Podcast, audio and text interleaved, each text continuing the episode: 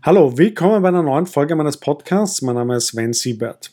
Paul Logan ist einer der erfolgreichsten YouTuber der Welt, ist bereits mit Floyd Mayweather im Ring gestanden und ist schwer im NFT-Space involviert.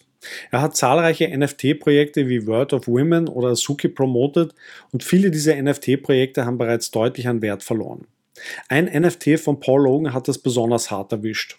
Die Story dahinter und warum man sich Investments in NFTs sehr gut überlegen sollte, erzähle ich nach dem Intro. Viel Spaß damit!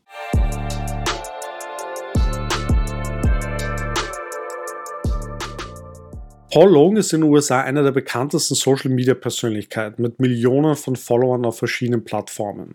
Er hat sein eigenes Erfrischungsgetränk, sein eigenes Modelabel und er ist kürzlich als Wrestler bei der WWE aufgetreten. Und er hat eine riesige NFT-Kollektion auf OpenSea, der größten und bekanntesten NFT-Plattform. 2021 hat Paul Logan das Azuki NFT Bumblebee gekauft.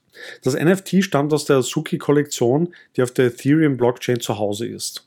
Es handelt sich bei der Kollektion um 10.000 handgezeichnete Avatare mit den üblichen Zusatzgoodies wie einer exklusiven Web3-Community, Discord-Community und Airdrops.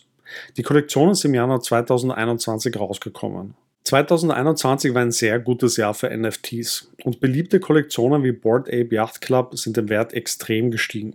Selbst bekannte Prominente wie Jimmy Fallon, Eminem oder Snoop Doggy Dogg haben sich ihre eigenen Affen-JPEGs zugelegt. Paul Logan hat in dieser Zeit aber nicht nur NFTs gekauft, sondern auch eigene NFTs released. Unter anderem vom Unboxing seiner Pokémon Card Collection. Er besitzt die teuerste Pokémon-Karte der Welt. Und das Projekt 99 Originals, es handelt sich um 99 Polaroids von 99 aufeinanderfolgenden Tagen aus seinem Leben. Im Dezember 2021 hat Paul Logan bekannt gegeben, dass er im selben Jahr für 2,6 Millionen Dollar NFTs gekauft hat.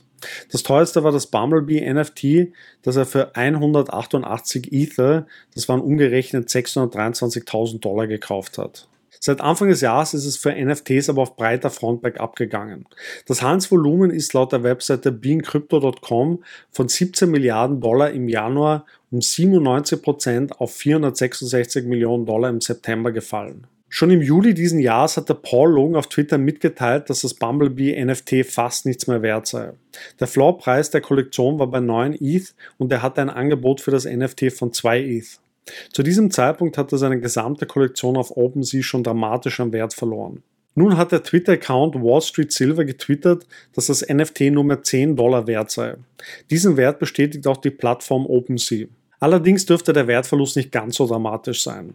Inzwischen ist eine heftige Debatte auf Twitter entstanden, wie wertvoll das NFT nun wirklich ist. Und generell ist die Bewertung von NFTs schwierig. Die Webseite Dabradar schätzt laut der Webseite coindesk.com den Wert des NFT auf 5,5 ETH. Das würde ca. 7200 Dollar entsprechen. Dennoch ist der Wertverlust heftig und zeigt, dass der Hype um NFTs definitiv vorbei ist. Wer gerade denkt, jetzt sind die Preise niedrig und vielleicht sollte man jetzt einsteigen, dem kann ich nur raten, Hände weg.